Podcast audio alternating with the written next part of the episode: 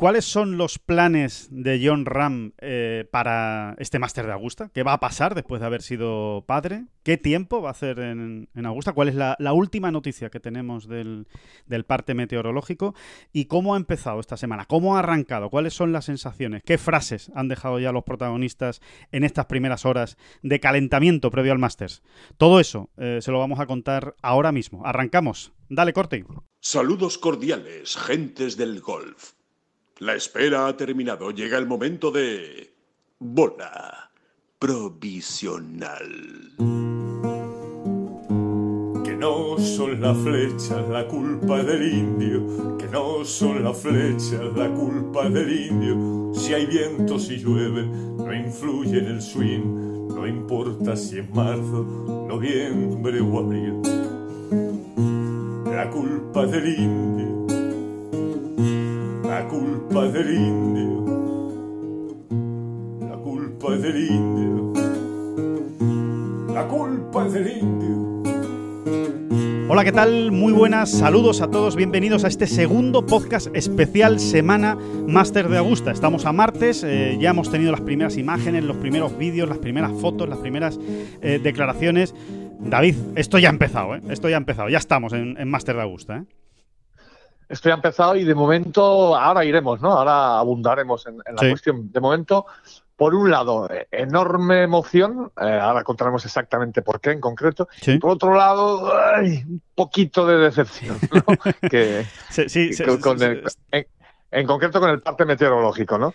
Pero bueno, eh, eh, es, es, es realmente ilusionante y es realmente interesante ir viendo todo lo que están diciendo ya los protagonistas. Yo te iría, Alejandro, incluso, sobre todo, escuchando eh, atentamente a aquellos con más experiencia, ¿no? Aquellos que llevan ya una buena pila de másters a sus espaldas, ¿no? Porque ellos al final te van a hacer una radiografía más exacta y tienen más puntos donde comparar, ¿no? Y, en ese sentido, ahora, insisto, ahora iremos a, ello. Sí, al detalle pues hay, hay comentarios y declaraciones muy jugosas, ¿no? Que nos van, nos, van mostrando cómo está el campo, cómo se va a jugar, ¿no?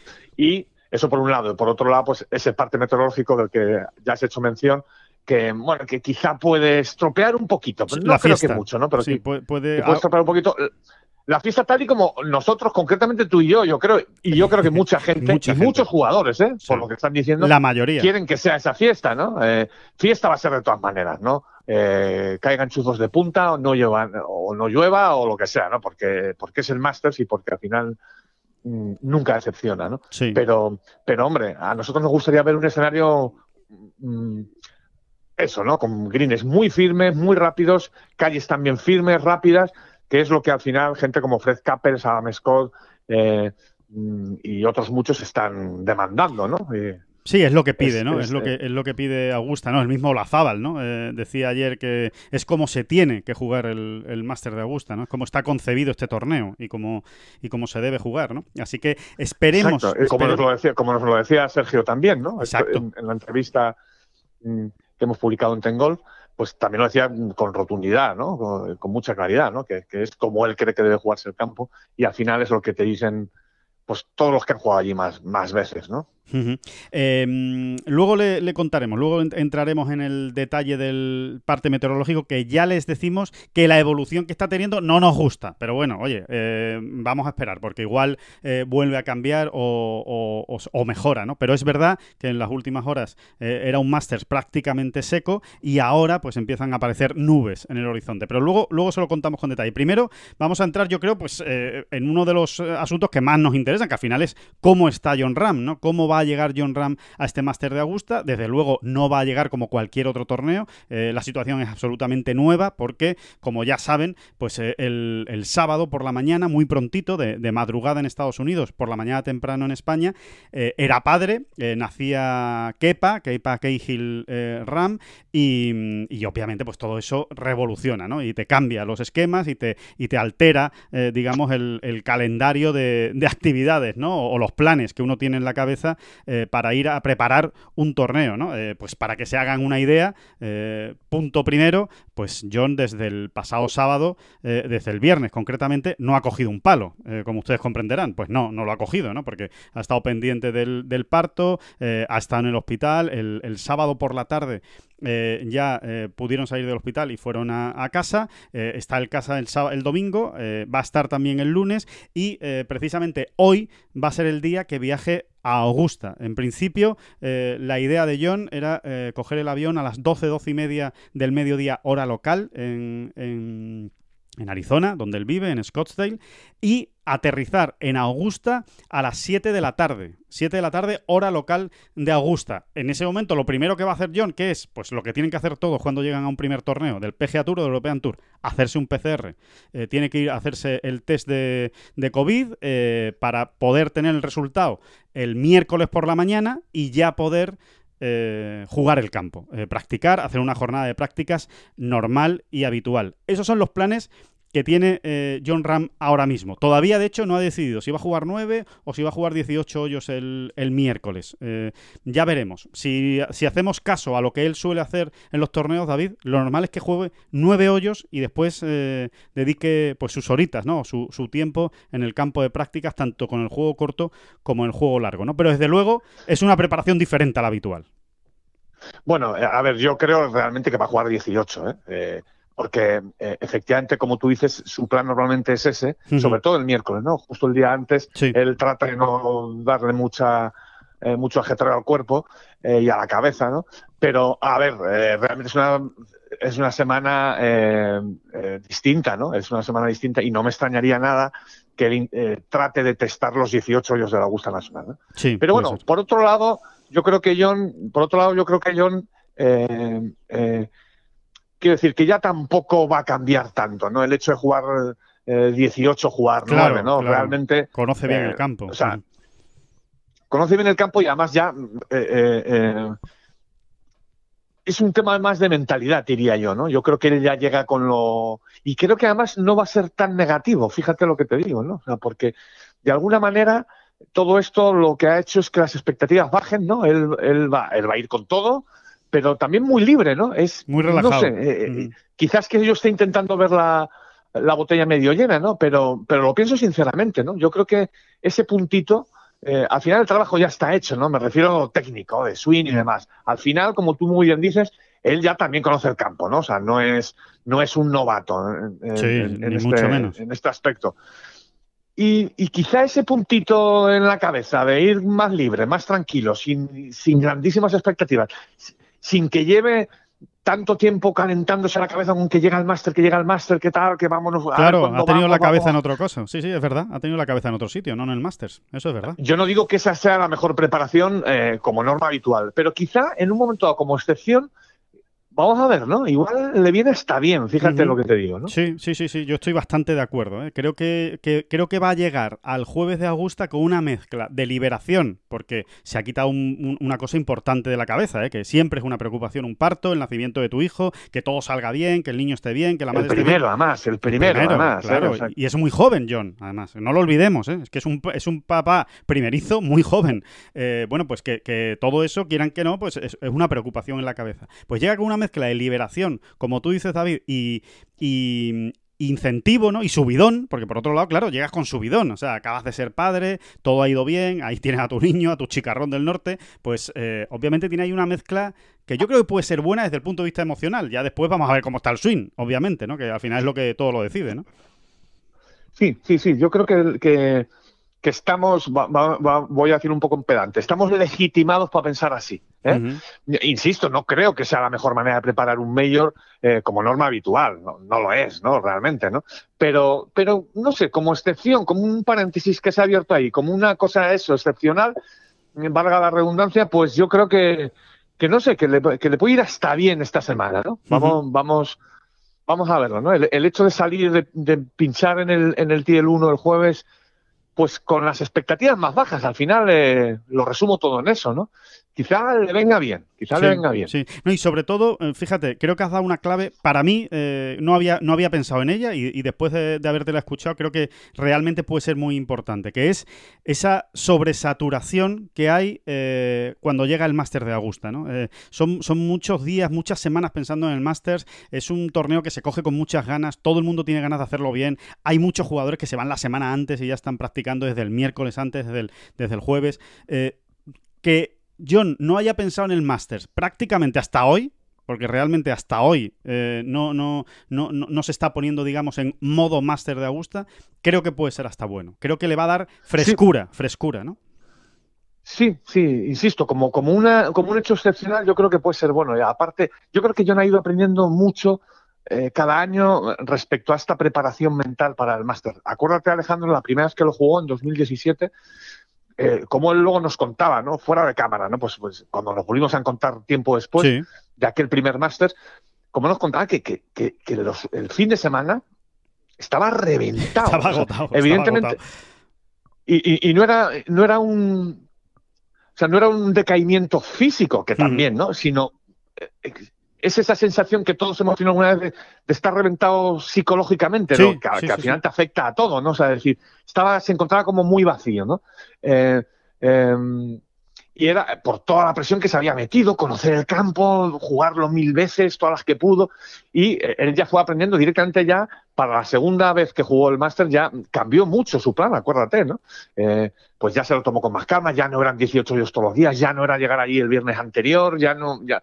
Y, yo creo que poquito a poco él ha, ido encontrando ese equilibrio que cada uno tiene que encontrar, porque además cada cual es cada cual, o sea, hay, a quien le, si le gusta... Mm, pues estar más en el campo, pisarlo más, jugar 18, y hay otros que, realmente no son capaces de hacerlo sin estar sometidos a mucha presión o, sin, estar... Eh, bueno, cada uno va encontrando su manera, yo creo que yo lo he ido encontrando y, y, vamos a ver, ¿no? Vamos a, ver, yo soy optimista, ¿no? Respecto a esta manera tan extraña de, llegar, a jugar, ¿no? Porque realmente, eh, como quien dice, pisar el campo por primera vez el miércoles, pues, hombre, no deja de ser una cosa absolutamente anómala. Anómala, sí. No, salvo que te llames Víctor Dubuisson, pues no es lo, no es lo más habitual, desde luego. Eh, normalmente, llegan, normalmente llega antes y, lo preparas con más, con más tiempo, ¿no? Pero eh, vamos a ver. Bueno, ojo, ojo, permíteme este paréntesis, que yo creo que a nuestros oyentes también les gustan. Ojo con Dubuisson, porque ya eso llegar los miércoles se ha acabado. ¿eh? exactamente. Por lo menos. Exactamente. No, no, es, una cosa muy curiosa y que habla muy bien de, este jugador también, ¿eh? vamos a ver. El cambio de Recuerda, Alejandro, que contábamos, perdonad este, este paréntesis Dubuisson, ¿no? Pero como es un jugador que yo creo que nos gusta a todos, ¿te acuerdas, Alejandro, que contábamos durante la gira del desierto, en concreto en la primera semana en Abu Dhabi, que se había visto, que se estaba viendo, que nos llegaban a nuestros oídos comentarios de que se estaba viendo un grandísimo Dubuisson a, mejor nivel. Sí. Eh, ¿Te acuerdas, no? De esto lo contamos sí, sí, sí, sí, lo Sí, sí, sí más o menos, más o menos los resultados avalaron aquello, aunque no, no, no llegó a, romper, ¿no? Y luego, en, en, esa misma gira del desierto, ya en la última semana en Arabia, también nos llegó, nos llegaron otros comentarios, y es que Dubuisson estaba comentando a sus más allegados, oye, que me he puesto las pilas, que estoy trabajando más que nunca. Eh, acuérdate que le vimos, le veíamos en el patín más que nunca, en, la calle de prácticas, en fin. Eh, y, por lo visto Ubisoft está diciendo, oye, que, hay que ponerse las pilas, que me he puesto las pilas, pero que hay que ponerse unas cuantas más, porque, porque la gente viene. Que no es suficiente. Que no es suficiente. Exacto, que, ya empieza a no ser suficiente, que ya tengo una semana, antes tenía una semanita medio buena y acababa el séptimo. Y, ahora he tenido esa semana ya en esta gira del desierto y no he pasado del 30, a lo mejor, ¿no? Sí, sí, sí. y bueno, eh, por eso te digo que a lo mejor el, el Dubuisson ese llegando el miércoles por la noche a los torneos, igual de momento se acaba. Hay que, se ha acabado. Igual de momento se ha acabado. Igual de momento se ha acabado. Perdona, perdona el paréntesis. Nada, nada, es muy interesante. Paréntesis muy, galo. muy interesante. El, retomamos tema, eh, John, eh, contando un par de un par de detalles, ¿no? Eh, curiosos, que yo creo que también a la gente le gusta, ¿no? Que son, digamos, desde un punto de vista más humano, ¿no? O más personal. bueno, hay que decir que el, que el, que el parto fue fenomenal, que, que, eso es importante, eso es lo más importante al final. fue muy rápido, todo salió bien, eso ya lo hemos contado, ¿no? Pero Cuestiones que nos han llegado, David. Nos han preguntado eh, concretamente en el, en, el, en, el, en el podcast. En el podcast de ayer nos preguntaba un queridísimo oyente si eh, sabíamos por qué eh, John le había puesto a su hijo Kepa Cahill Ram, que cómo era eso del, de que el primer apellido fuera Cahill, el de la mujer, el de Kelly, y el segundo apellido fuera el de el Ram. Entonces, em, hay, gente que ha dicho, bueno, esto es eh, pues, por, una deferencia hacia, hacia Kelly para, para mantener su apellido. Bueno, hay que, hay que explicarlo bien. hay un eh, matiz, hay un matiz ahí muy curioso, ¿no? Eh, exacto, o sea, el apellido de Kepa, del hijo de, de John, es Ram. Ese es su apellido. O sea, él, el niño se llama Kepa Ram. Y Cahill es el segundo nombre, lo que en Estados Unidos se conoce como el middle name. Es decir, eh, como si el niño en lugar se llamara Kepa Antonio eh, Ram. Bueno, pues el Cahill es el Antonio. Eh, o, el, si fuera José Miguel, pues sería el Miguel. ese Cahill es el Miguel, es el segundo nombre. Y lo han puesto precisamente. Sí, de, esa manera ha, matado dos pájaros de un tiro, ¿no? Exacto porque de alguna manera de esa forma pues se conserva también el digamos el apellido de la mujer. Porque en eh, Estados Unidos se pierde. En Estados Unidos se pierde, no hay segundo apellido. O sea, el niño no se llama Kepa Ram Cahill en Estados Unidos. En Estados Unidos solo se mantiene el primer apellido, entonces el, el apellido del padre.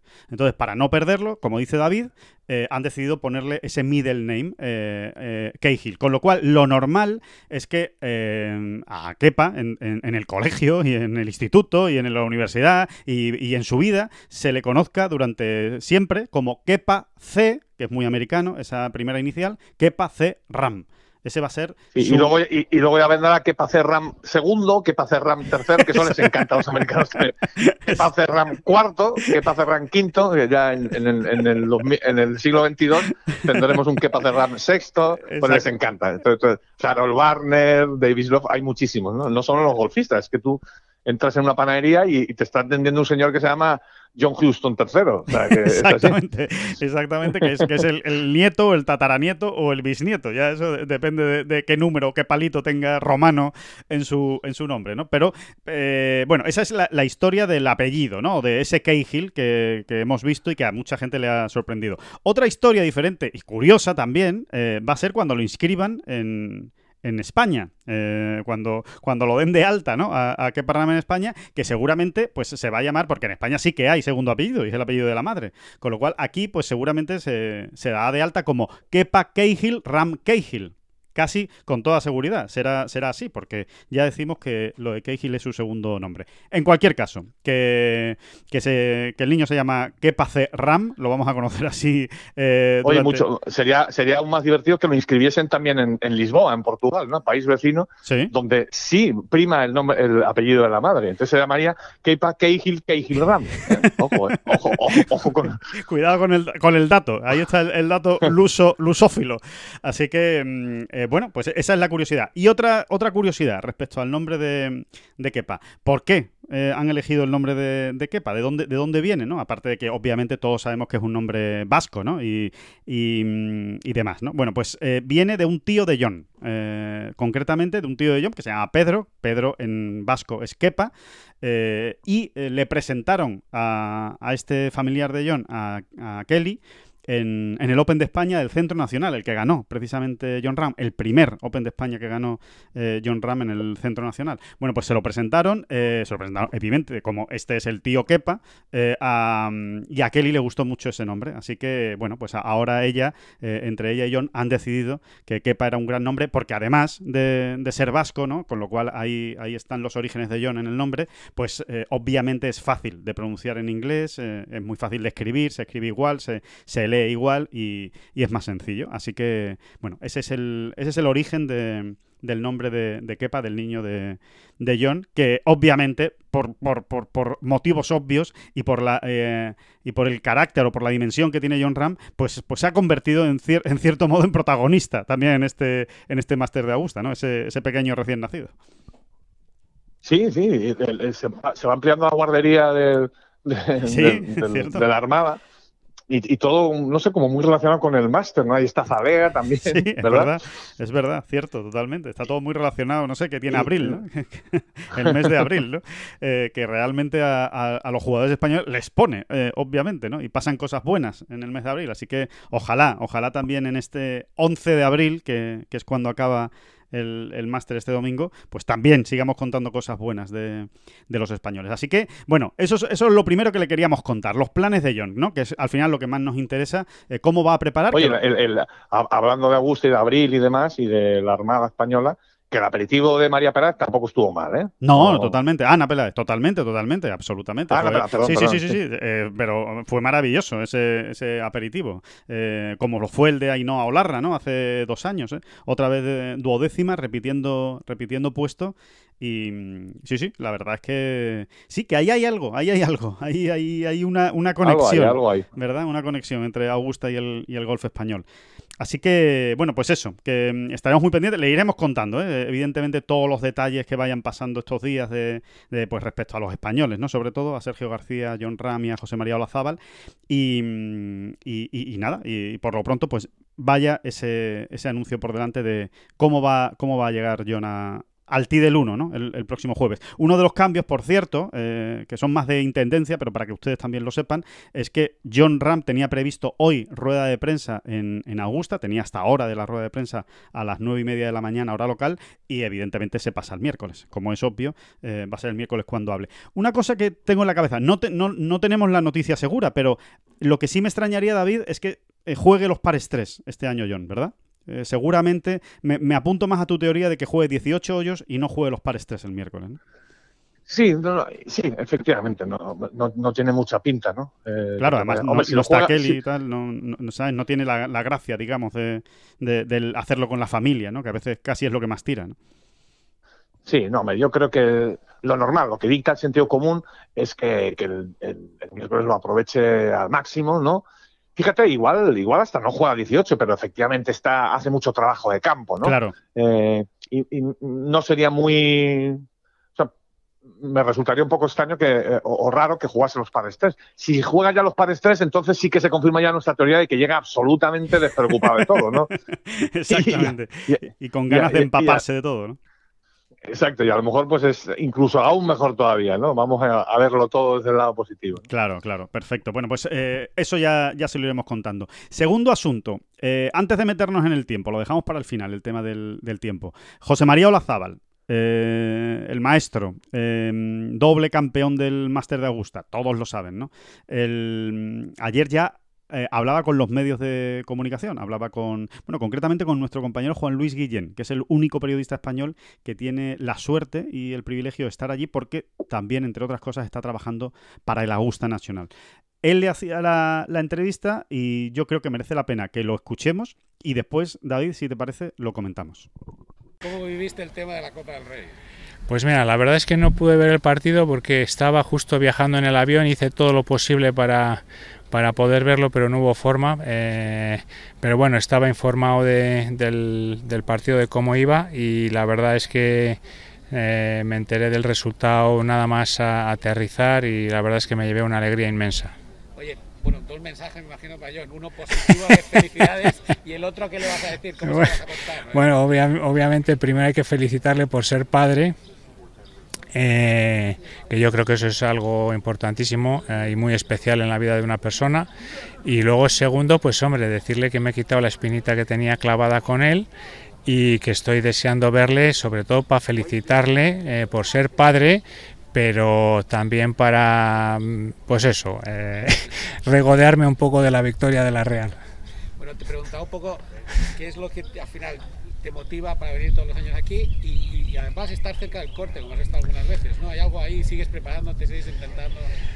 Hombre, seguimos intentándolo porque este sitio eh, a mí por lo menos me lo ha dado todo prácticamente, ¿no? Eh, define un poquito mi carrera. Eh, tengo unos recuerdos maravillosos de este campo, no solo de las victorias, sino de, de, experiencias vividas a lo largo de todos estos años con gente que, que quiero y, que, y que no está aquí, Y, bueno, hay muchos motivos para, para, venir aquí, ¿no? Esos recuerdos, esos buenos momentos, el hecho de, de que el campo sí es verdad que ya para nosotros eh, empieza a ser eh, pues un pequeño monstruo y, sabemos que, que, hacer pocas aquí a nosotros nos va a costar muchísimo, pero bueno, el hecho de, de venir a la cena de campeones, de, de ver a los, uh, a los campeones, de estar aquí, de estar en Augusta, pues es especial y merece la pena venir y es verdad que este sitio además te emociona. No, no sé si más que cualquier otro sitio no, ¿tú crees? No? Sí, a ver. Eh, como te he dicho hace un momento, yo creo que este sitio, pues prácticamente, si no todo, eh, me, lo ha, me, lo ha, dado casi todo. Eh, son muchos años. La primera vez que vine fue en el año 85 de amateur. Si es verdad que ha habido algunos años que he fallado porque, bueno, pues he tenido problemas de salud y tal, pero bueno, son treinta y tantos años viniendo. Uh, son infinidad de recuerdos, uh, momentos especiales y la verdad es que es que bueno venir aquí pues de alguna manera siempre me emociona y además también uh, me hace sentirme bien y en paz conmigo mismo. Decíamos las condiciones inusuales de noviembre, Mm. ya bueno fue una experiencia diferente por lo que pasó. Y ahora sí. llegar aquí es la gusta de siempre, ¿qué es lo que estás viendo? Sí, sí, yo creo que esta semana vamos a tener el Augusta de siempre. Yo creo que el Augusta como nos gustaría verlo siempre. Es decir, eh, noviembre eh, fue totalmente inusual, además tuvimos muchísima agua. Eh, y este año, en cambio, eh, ya estamos en primavera. Eh, parece ser que la semana eh, el pronóstico del tiempo es bueno para toda la semana y en estos momentos el campo está jugándose eh, bastante duro y, y, yo estoy convencido que los greens pueden hacer con ellos lo que quieran. Eh. Si el tiempo es bueno van a estar duros y rápidos y yo creo que ese es el Augusta que, que nos gusta ver. Oye, la última, yo sé que has estado preparándote, trabajando con Pello. Sí. ¿Qué son las cosas más importantes y qué es lo que vas notando? A ver, eh, Hombre, hemos estado trabajando, yo que no suelo ser muy partidario de, de la tecnología, eh, pues nada, hemos estado trabajando bastante duro con el Trackman y, y bueno, eh, y luego también pequeños detalles del swing, ¿no? Pero sobre todo eh, hemos hecho ejercicios de cerca de la bandera, hemos intentado buscar también un poquito de velocidad con el palo, Uh, y luego en cuanto a técnica, pues nada, sobre todo pues a ver si consigo mantener esa amplitud en el tope del backswing y, y el tempo, ¿no? Eh, eso es lo que he estado trabajando todo el invierno. Olazábal con un trackman, David. ¿Qué, qué, te, ¿Qué, te, parece eso? Bueno, pues que, que todo llega, ¿no?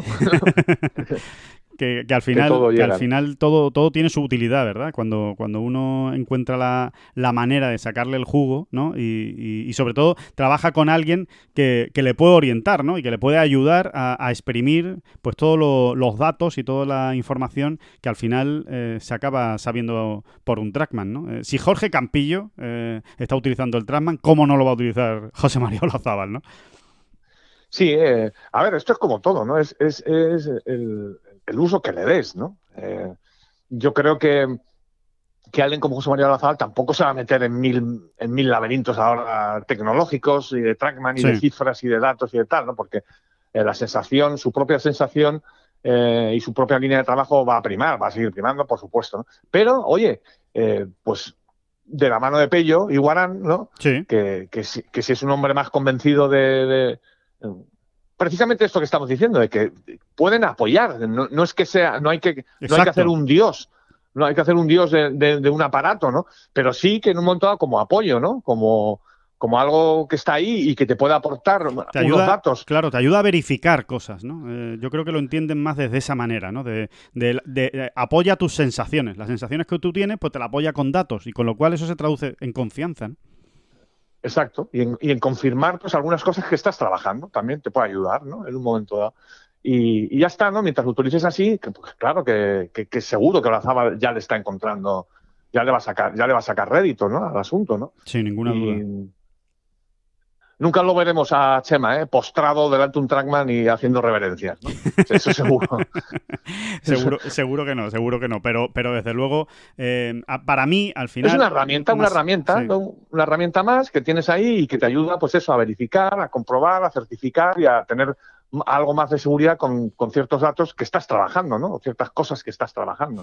A mí, más allá de la anécdota ¿no? propia del Trackman, que me parece divertida y, curiosa, em, yo no sé si, si, tú tienes la misma impresión, pero a mí lo que me sigue asombrando, ¿no? Y me sigue pareciendo, o sea, la, conclusión a la que llego después de, esta historia es em, el, enorme trabajo que pone siempre José Manuel Lazaba, el compromiso que tiene, el respeto por el juego, por eh, llegar bien preparado a Augusta, las ganas que tiene de seguir mejorando, las ganas que tiene todavía de sentirse competitivo, no solo en Augusta, sino después cuando juegue en, los torneos del, PGA Tour Champions que va a jugar después del, Masters, ¿no? Se va a unir ya al circuito, eh, al circuito senior. Es decir, es siempre buscando, siempre trabajando, intentando eh, a ver si finalmente encuentra esa solidez en su juego que le permite ser competitivo y, pelear por torneos, ¿no?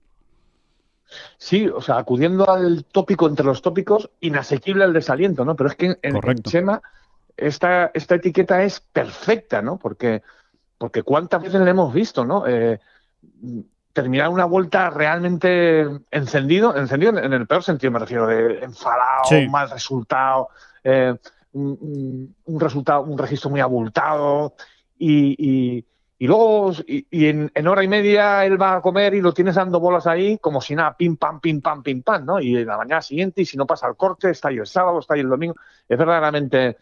Mm, eh, eso, es que es un canto a la persistencia lo de este hombre. Es un ejemplo, es un ejemplo. Sí, y sigue buscando, y sigue usando su manera, y disfruta mucho. Es que al final él disfruta de, todo el circo, ¿no? Totalmente. Todo el circo. Y del eh, trabajo, él disfruta del trabajo y de ver los progresos y de, y de analizarse y de decir, bueno, a ver si consigo, a ver si el drive consigo por fin meterlo en vereda y a ver si los hierros eh, empiezo a pegarles mejor de lo que le estaba pegando y el juego corto. Y él, disfruta con todo eso a su manera, él disfruta desde la exigencia, porque eh, Olazábal se castiga mucho y se, y se, obliga mucho, pero desde la exigencia él, él disfruta, ¿no? Eh, como, un, como un niño, ¿no? Eso una manera diferente de disfrutar, por ejemplo, de la Miguel Ángel Jiménez, pero que al final vamos a lo mismo, que es eh, a encontrar la manera de ser más competitivo. Sí, eh, esa, famosa historieta de irse a la cama al final del día con la clara sensación de que por mí no va a quedar, ¿no? Y, en eso Chema es número uno. Es que es número uno. Sí, de hecho. Y, luego, y luego él siempre, él siempre parece que no, que, aquí todos un poco es así, ¿no? O sea, pues gente ya veterana como José María Olazábal y otros muchos, Jan Busnam está esta semana allí, bueno, el Capels, muchos, ¿no? Larry Mais, en fin, eh, eh, parece que van ahí un poco a pasarse. Es verdad que ellos ya no van con, con, según qué eh, expectativas, ¿no? Pero, pero siempre hay un rinconcito ahí que dice, sí, sí, pero yo lo que quiero es pasar el corte. Yo lo que quiero es jugar muchos hoyos bien esta semana aquí y a ver si me da para pasar el corte y luego ya veremos. Y luego ya veremos. Sí, decía precisamente al hilo de eso, David, Fred Couples decía ayer mismo que cuando mi juego sea un caos, sabré que ha sido mi último Masters. Sí, quizás sea el momento de empezar a... También decía ayer Fred Capes, que, un poco a lo que me, estaba remitiendo, ¿no? También decía ayer, oye, mira, que Bernard Langer lo hace aquí bien casi todos los años. Oye, que Larry Mice el año pasado eh, fue el año pasado, ¿no? Cuando Mais pasó el corte. Sí, el fue en el de noviembre. El año pasado, sí, sí, sí, sí. Fue no sé si llegó a pasar el corte, pero hizo un vueltón el primer día. No sé si al final el segundo eh, acabó. yo creo que, sí, ¿eh? que pasó el corte. Sí, sí, sí. Sí, sí, sí, pasó el corte, pasó el corte. Sí. Em, dice, yo mismo, yo mismo, hablando del no, Fred Capper, decía, yo mismo. Incluso cuando jugué en noviembre, pues hice una vuelta malísima, pero hice una vuelta bastante buena, donde me encontré bastante bien. He tenido buenas actuaciones en los últimos años. Eh, y él se está refiriendo a eso como diciendo, oye, ¿por qué no? No van a hablar de victoria, ¿no? De posibilidades de victoria, pero sí, oye, ¿por qué no dar un sustito, ¿no? Y eh, lo llevan en la cabeza. En ese sentido, también se refería a Seth Capel a la preparación del campo, ¿no? Que a, ellos, les, en el fondo, les ayuda, ¿no? Les ayuda el hecho de que esté más firme, sobre todo las calles, ¿eh? te voy a decir, ¿no? Claro. También los greens, ¿no? Pero las calles, ¿por qué? Pues porque a lo mejor se ahorran un palito, ¿no? Totalmente. es, que, es que lo contaba Fred Capel. Ayer jugó no sé si jugó incluso con De Chambó, en la ronda de prácticas, no me hagas mucho caso. No, De Chambó no era. Iba jugando. ¿Con quién iba? Bueno, da igual, ahora, ahora lo busco. ¿Puede ser con Patrick Candley? Sí, Candley era uno de ellos. Iban cuatro jugando. Uno de ellos. Sí, sí, y citó, a sus tres compañeros, que eran Candley, seguro. Sí. bueno, no importa tanto, ¿no? Sí. Tam- Y, y- y, bueno, decía, ellos estaban cogiendo mucho hierro 9 y yo, donde ellos cogían el hierro 9, yo estaba cogiendo el hierro 6, ¿no? Y dice, mm, aún así, pues por- a lo mejor en el campo de noviembre eh, ya no era un hierro 6 lo que yo tenía, sino Claro. un hierro 5, un hierro 4, ¿no? Claro. Entonces, en ese, en ese sentido, ellos también necesitan pues una bola que corra un poquito más, ¿no? Y hacerla rodar, ¿no? Ellos saben la manera, ellos saben cómo hacerlo, ¿no? Bueno, sobre Em, todo Fred Couples, que le rueda la bola, que es un gusto en, en la calle. que es un gusto, efectivamente. ¿no? Y, y bueno, pues, pues ellos también prefieren eh, eh, un campo así, ¿no?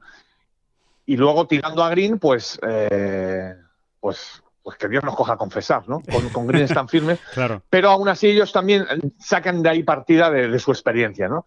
De dónde no se puede fallar, Claro. de los contornos, de etcétera, etcétera, etcétera. Exacto. ¿no? Sí, y dónde, que- y dónde hay que estar. ¿sabes? Si estás alrededor de Green, pero en la zona buena, pues no, no, no pueden salvar el par con, con relativa eh, comodidad, dentro de la incomodidad que es todo, todo el juego corto en, en Augusta, ¿no? Pero sí, sí, desde luego, ¿no? Eh, y vamos a ver, eh, vamos a ver Olazábal, ¿no? Porque, bueno, según nos dicen, le está pegando bastante bien a la bola en, la- en las últimas Él está semanas. contento, ¿no? Sí. Él está contento. Está contento, eh, está, está jugando muy bien, sobre todo con los hierros. Ha recuperado mucha, mucha confianza con los hierros y sobre todo tiene muchas ganas de sacarse la espina del, del Máster de noviembre, ¿no? donde le fue realmente mal. Le fue muy mal a, a Chema porque a lo largo que estaba el campo ¿no? y, a, la cantidad de palo largo que tenía que, que pegar de segundo golpe, se unió una mala semana de juego corto. Entonces, claro, que es, que es desde luego el gran asidero, ¿no? el gran salvavidas siempre de, de Olazábal. No tuvo una buena semana de juego corto en noviembre y le dolió, ¿no? Le dolió especialmente porque, hombre, todos lo recordamos, ¿no? Era el primer máster de Augusta sin Sergio Gómez, él tenía muchas ganas de,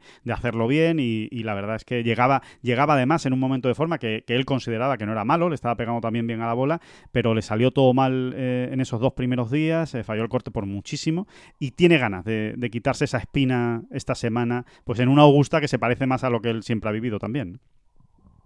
Claro que sí, ¿no? A ver si lo estamos diciendo, ¿no? O sea, hay jugadores muy veteranos que están haciendo cositas eh, más que interesantes en los últimos años en Augusta. ¿Y por qué no le va a tocar, no? Él, él se lo está currando, Olazábal, y, Pero muy bien. y, y- y estoy convencido, ¿no? De que, de que en estos años, empezando por, por esta misma semana, pues vamos a ver a, a- Chema disfrutando algún, algún fin de semana en el Augusta. Bueno, vamos a hablar del tiempo.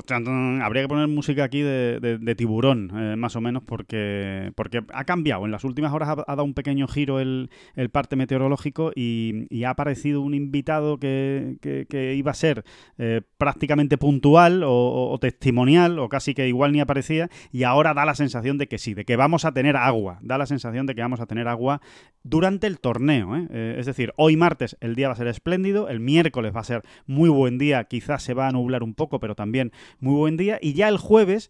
eh, le vamos contando, el jueves, según la predicción oficial del Máster de Augusta, la mañana va a estar bastante bien, como martes, miércoles y como lunes, pero la tarde ya va a empezar a nublarse y hay riesgo de lluvia, riesgo de lluvia y de tormenta en un 30%. No es un riesgo muy elevado, pero eh, existe esa posibilidad de que, de que llueva. El jueves.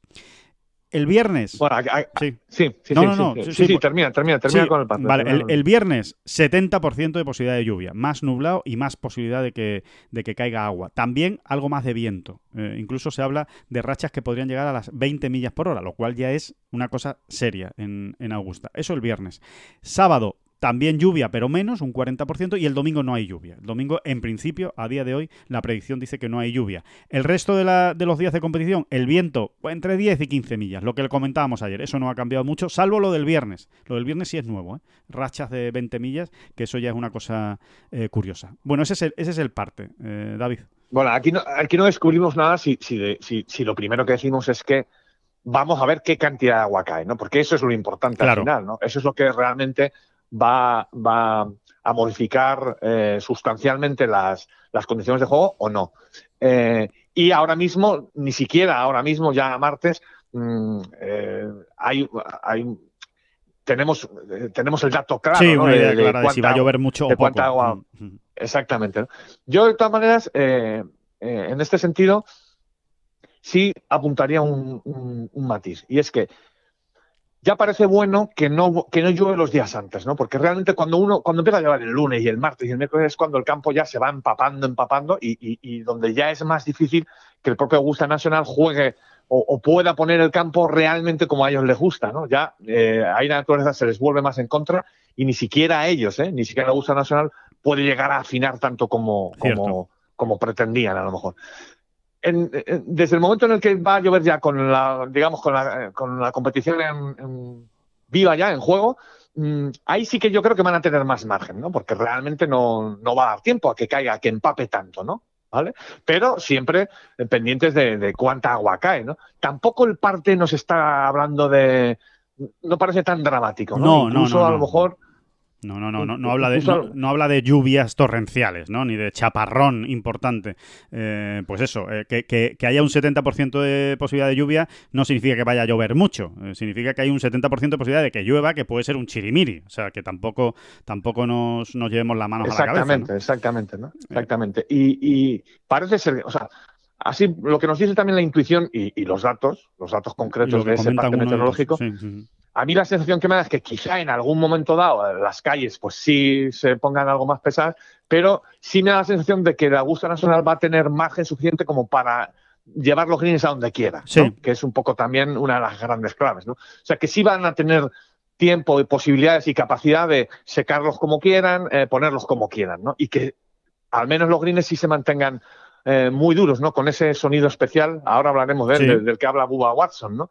Que es que es es que no se puede ser más, más, más gráfico a la hora de describir eh, las condiciones del campo, ¿no? Como, que como lo ha hecho Bubba Watson. Eh, porque es que el, como decía Alejandro, decía, eh, cuando estás en Augusta Nacional y haces un chip cortito, ¿eh? O sea, un chip, alrededor de green. Sí, sí, alrededor de green, que ya ven que la bola no coge mucha altura en un chip. Bueno, pues... Exacto. Y, escuchas sonar, ¿no? Escuchas sonar la bola, el, el toque ese. Sí. Mm, ya vete preparando, ya sabes lo que se te avecina. ¿no? Exactamente, exactamente. Dice, cuando ya suena un poco a, hueco, ya malo.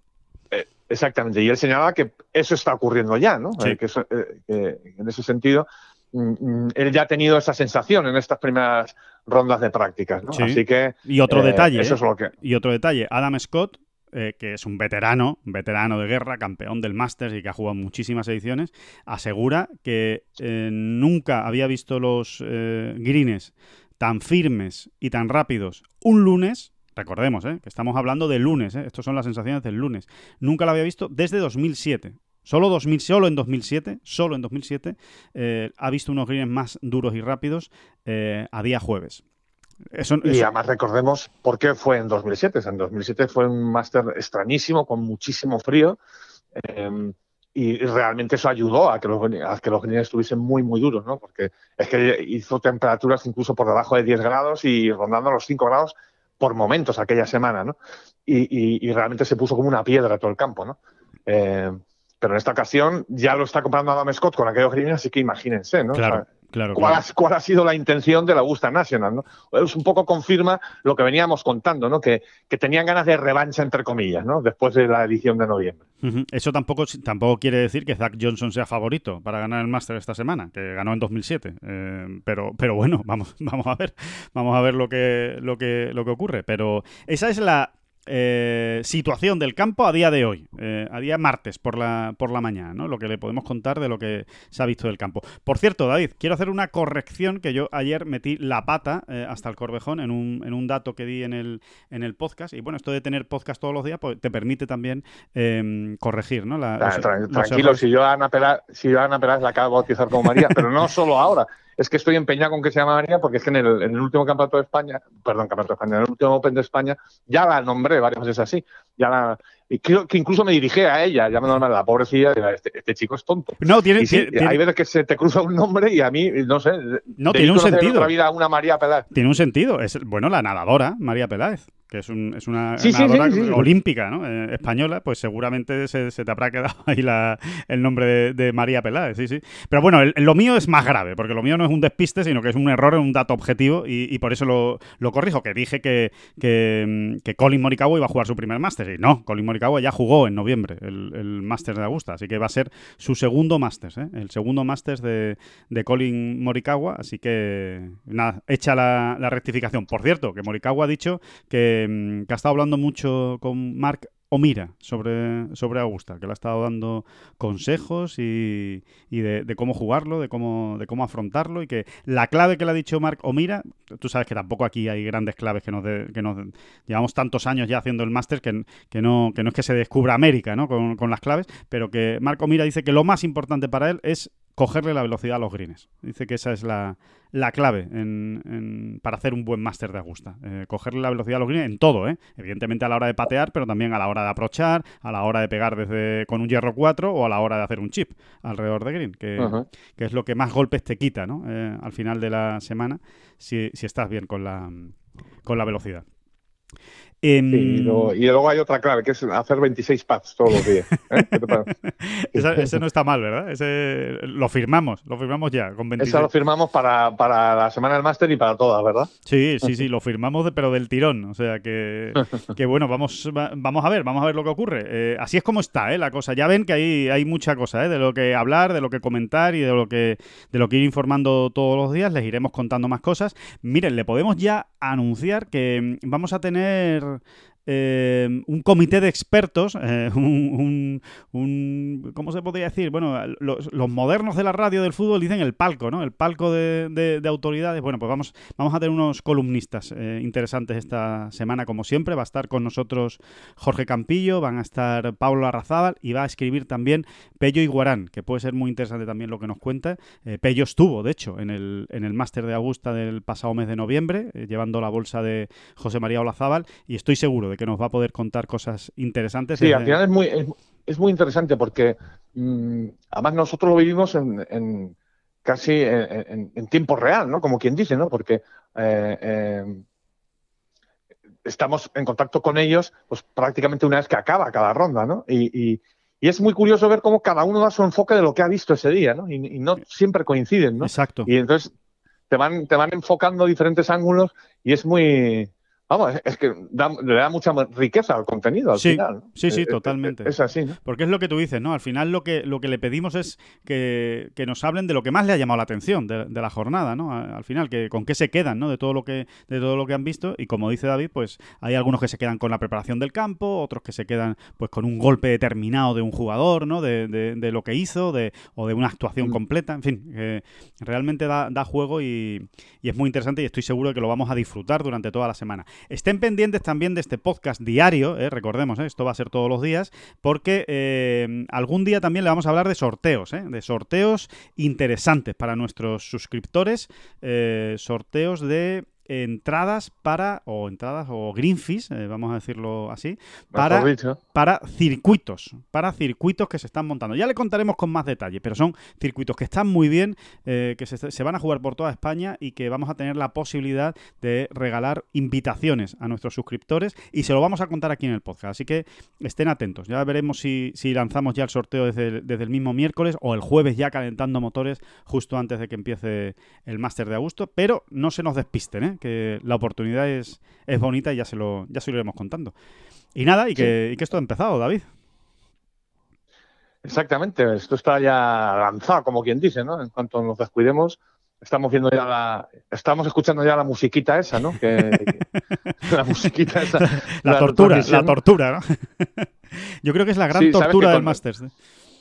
El- el- el- creo que fue en noviembre pasado, en- en- en- con estas aplicaciones que te que llevas en el móvil y que eh, enchufas ahí, o sea, que acercas el móvil para o sea, para que te diga qué música es la que está sonando, Sí, ¿no? sí, sí, directamente. te- La Shazam esa, por ejemplo, ¿no? La, la mítica Shazam, Shazam. por ejemplo, sí.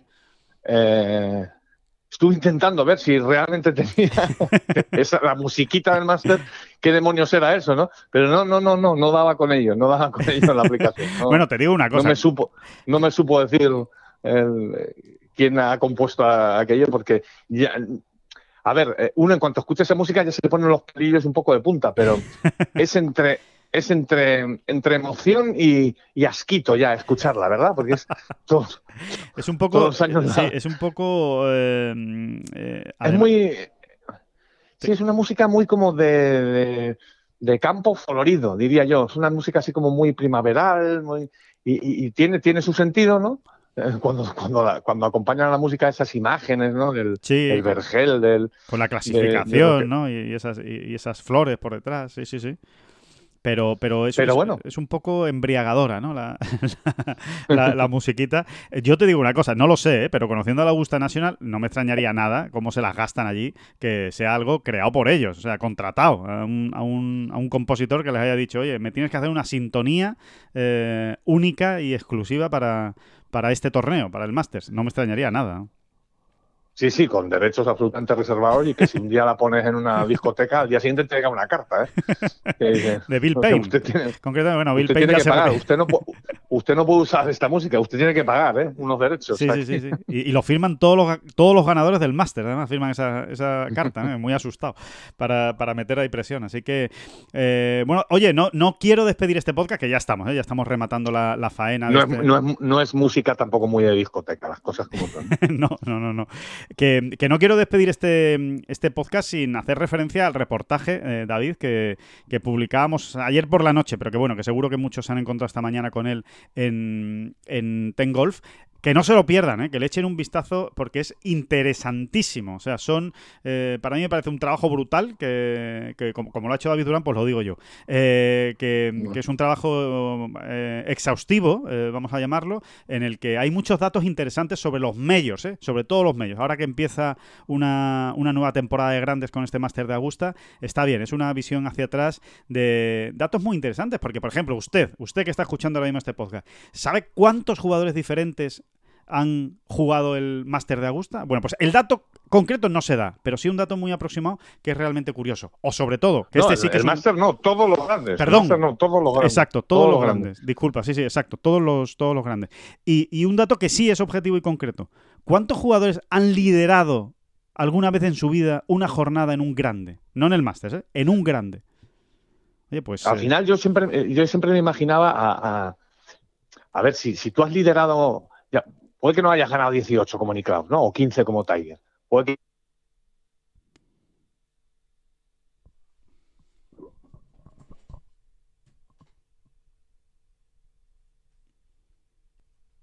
Desde, ya, cuando quieras. Lo normal es que eh, ni siquiera haya ganado uno, solo 225 jugadores distintos han ganado un mayor en toda la historia, en 161 años de historia de los mayors. Eh, pero yo siempre me imaginaba, eh, cuando estábamos haciendo este reportaje, pues a esas batallitas que se cuentan al, digamos, al calor de una hoguera, incluso, ¿no? Eh, al calor del fuego, a tus nietos, ¿no? Diciendo, porque yo una vez lideré, lideré un grande. Y no es tan fácil, ¿eh? Yo, nosotros pensábamos que nos íbamos a encontrar con muchísimos más jugadores que a lo largo de la historia al menos habían liderado un grande una vez, ¿no? Después de una de las rondas. Sí, sí, sí. Pero no son tantos, ¿eh? Solo, Solo, son 577 y, y, de hecho uno de los últimos jugadores mm, que se incorporaron a este club fue John Ram, ¿no? que, que lideró eh, una sola ronda del, pasado Masters. ¿no? Después de la segunda ronda él se colocó ahí como colíder con otros jugadores y, y, entró en este club. ¿no? Él, John Ram ya eh, hasta entonces no había liderado nunca un grande. Eh, bueno, ya lo ha liderado una vez. Y ojo, eh, que solo seis españoles eh, lo han hecho en toda la historia, ¿no? Es, es, realmente complicado. Es que hay que darle valor incluso a estas cosas, ¿no? Cuando llegan las semanas de los medios. Sí, bueno, mira, para, para, eh, hacerlo, para hacerlo todavía más concreto, David, según los datos que, que, dabas, más o menos, ¿no? Se, puede hacer un cálculo de que, bueno, menos de 10.000 jugadores, ¿no? Eh, han, han jugado grandes, ¿no? han formado parte de la bolsa de jugadores que ha participado en alguna vez, en algún momento de su vida en un grande, es menos de 10.000, ¿no? Aproximadamente, ¿no? Sí, sí, eh, eh, unos 9.500 son. Unos 9.500, eh, media entrada del Within Center, ¿no? Como, como, te, como te leía en el, en el reportaje. Exactamente, o sea, son muchos, 9.500 son muchos, pero por otro lado, si uno lo piensa, desde 1860, pues ah, se te hacen hasta pocos, ¿no? Bueno, pues de esos 9.500, 9.600 jugadores que han participado al menos en un grande una vez en, en su carrera, solo 577 lo han liderado, han liderado alguna vez, ¿no? Es que eso es un 6%, eh, ¿no, David? Más o menos. 5 o 6%. Sí, exactamente. Es que es poquísimo. Exactamente. Es que es, una, es, un, es un club exclusivísimo. Exactamente, eso es lo que hay, ¿no? Y es, y es, es, es muy curioso, sobre todo, ver al final, hacer un recuento y encontrarte con Jack Nicklaus y Tiger Woods arriba del todo, ¿no? O sea, porque al final el recuento era quién ha liderado más veces un grande, ¿no? Bueno, pues el señor Nicklaus eh, lideró un grande en 48 ocasiones, pero es que Tiger Woods lideró un grande también en 48 ocasiones. Es increíble. No sé, yo creo que sí, que sí, que sí. Justicia divina, ahí ¿no? arriba. Es justicia divina. Sí, sí, re- realmente es impresionante, ¿no? Y ahí en ese top 20 está Seve, por ejemplo, ¿no? Que lideró un grande en 17 ocasiones. No parecen muchas, pero es que Seve fue certero. De, de los cinco grandes que ganó, en tres lideró solo en la última ronda, ¿no? Claro. Y, y claro, eso al final te va restando, ¿no? Pero ah, es muy curioso. Aún así, Al aún- final se trata, como siempre, Alejandro, de, de- de aprovechar todas estas semanas de medios para ir eh, pues dando datos más o menos curiosos, historias más o menos interesantes que, bueno, pues que te ayudan a entender más todo el mito y la leyenda, ¿no? Es que es así. A mí me parece espectacular. Y, y- y sobre todo, eh, lo que decías de, de Seve, ¿no? Hombre, igual 17 a bote pronto no nos parecen muchas. Bueno, está entre los 20 jugadores que más eh, veces han liderado en la historia eh, los grandes. Cuidado, ¿eh? entre los 20 de los, de los 9.500 que han jugado. No está mal, ¿eh? No está mal. No está, No está nada mal. No está mal. No está Sí, mal. sí. Estamos hablando de, de historia, ¿eh? Historia, historia viva de este deporte y eso es lo que es eh, Severiano Ballesteros. También, también eh, me he dado cuenta eh, en este reportaje, leyéndolo, de verdad, no se lo pierdan, me he dado cuenta de que he entendido por qué todos, todos, alguna vez en nuestra vida hemos querido ser Stuart Appleby. Lo he entendido. Sí, efectivamente. Lo he Claro. entendido. Qué No, tío más grande, ¿no? Qué tío más grande Stuart Appleby. Sí, sí, que tío más oportuno, sobre todo, ¿no? Eh, el don de la oportunidad, porque realmente Stuart Appleby, el australiano, no ganó, no, no ganó nunca un grande, eh, pero sí acertó a liderar cuatro veces un grande. Una en cada uno de los grandes. Lideró una vez el Master, lideró una vez el PGA, lideró una vez el US Open y lideró una vez el British Open. Es curiosísimo. Y tiene el gran slam del, del liderato en los grandes, ¿no? Sí. ¿Eh? Cosa que, por ejemplo, ningún pa- español ha conseguido. ningún español ha conseguido, porque, porque mm, Severiano Ballesteros nunca consiguió liderar el PGA y, y- y Sergio, que son los dos que han estado más cerca, eh, nunca ha conseguido liderar el US Open. ¿eh? Todavía Hasta Sergio cerca, tiene. ¿no? Ese- Todavía Ha salido hasta en partidos estelares, Sergio, en- en el US Open el domingo, Sí, eh, como en Betpage en, en 2000, ¿Seis? ¿Puede ser? 2003, 2000, Ah, 2003. sí, 2000 poco, 2000 poco. sí, sí, sí. Eh, pero nunca ha liderado el, el US Open al final de una ronda, ¿no? Es, es curioso. También te encuentras con datos mm, mm, que yo no me esperaba realmente. Por ejemplo, José María Alabazabal ha, li- ha liderado cinco veces un grande y las cinco veces ocurrió en el Máster. No ha liderado otro Mayor. Sí, curioso.